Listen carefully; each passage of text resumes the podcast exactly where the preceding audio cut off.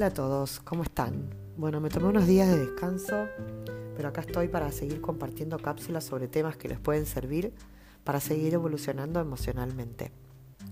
Hoy me pareció interesante hablarles sobre las lealtades familiares que traemos cuando venimos a este mundo, desde que nacemos. Pero ¿qué son estas lealtades de las que a veces oímos nombrar de manera genérica? Eh, son un sentimiento en general, un sentimiento que transmite unidad y compromiso, que nos agrupa principalmente, son necesidades, expectativas, exigencias, límites de un sistema, de un sistema familiar, así como también pensamientos, frustraciones, motivaciones de cada uno de los integrantes de ese clan familiar.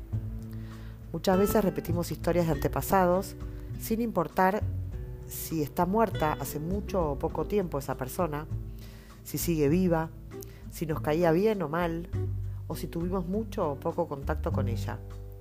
Tampoco importa si sabemos algo de su vida, quizás no sabemos ni su nombre. Pero lo importante es que tengamos en cuenta que la lealtad a un integrante de nuestro sistema familiar nos impulsa a repetir conductas que esta persona llevaba a cabo o lleva aún en vida actualmente. Por ejemplo, si una mujer no fue feliz en el amor, sus hijas repiten esa infidelidad con recurrentes fracasos en la vida de pareja. O si tuvimos un padre, un abuelo eh, que estafó gente, que fue insolvente, que no podía cumplir con sus obligaciones económicas. Nosotros tenemos quizás muchos problemas eh, relacionados para conseguir trabajo o sufrimos estafas y no sabemos por qué. El mensaje que nos da la lealtad es que si mi madre no fue feliz, nosotros no tenemos derecho a hacerlo. O si mi antepasado económicamente no fue exitoso, yo tampoco puedo serlo. Porque si lo soy o si modifico eso, dejaría de pertenecer a mi familia.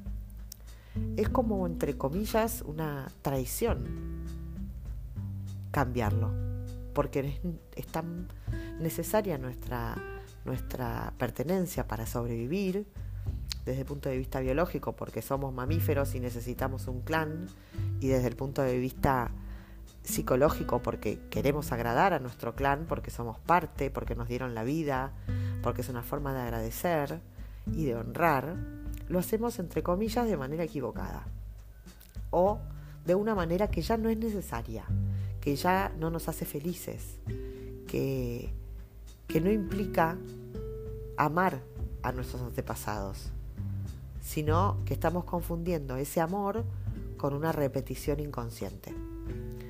Entonces, ¿qué pasa con la pertenencia? La pertenencia es real, es genuina. Eh, como les decía, eh, la sentimos.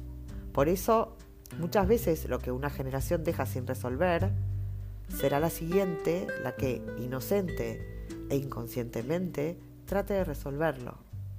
Ahora bien, los asuntos no resueltos de los sistemas familiares en generaciones anteriores y las injusticias cometidas dentro y fuera de ese sistema familiar pueden también inconscientemente afectar nuestra vida en las generaciones posteriores. Por eso las constelaciones familiares vienen a revelar, a poner luz en que no es necesario repetir todo lo que sucedió o reparar todo lo que quedó trunco para pertenecer al clan. Podemos seguir siendo parte, descartando lo que nos pesa, lo que repetimos, o las enfermedades que nos atormentan originadas por esas lealtades invisibles. Dice el maestro Bert Hellinger que cuando hay orden en el alma, el amor fluye en la vida. Es decir, que la respuesta a estas implicancias con nuestros ancestros son el orden y el amor. Estas respuestas las iré desarrollando en nuevas cápsulas que iré subiendo, así que estén atentos. Que tengan un excelente día.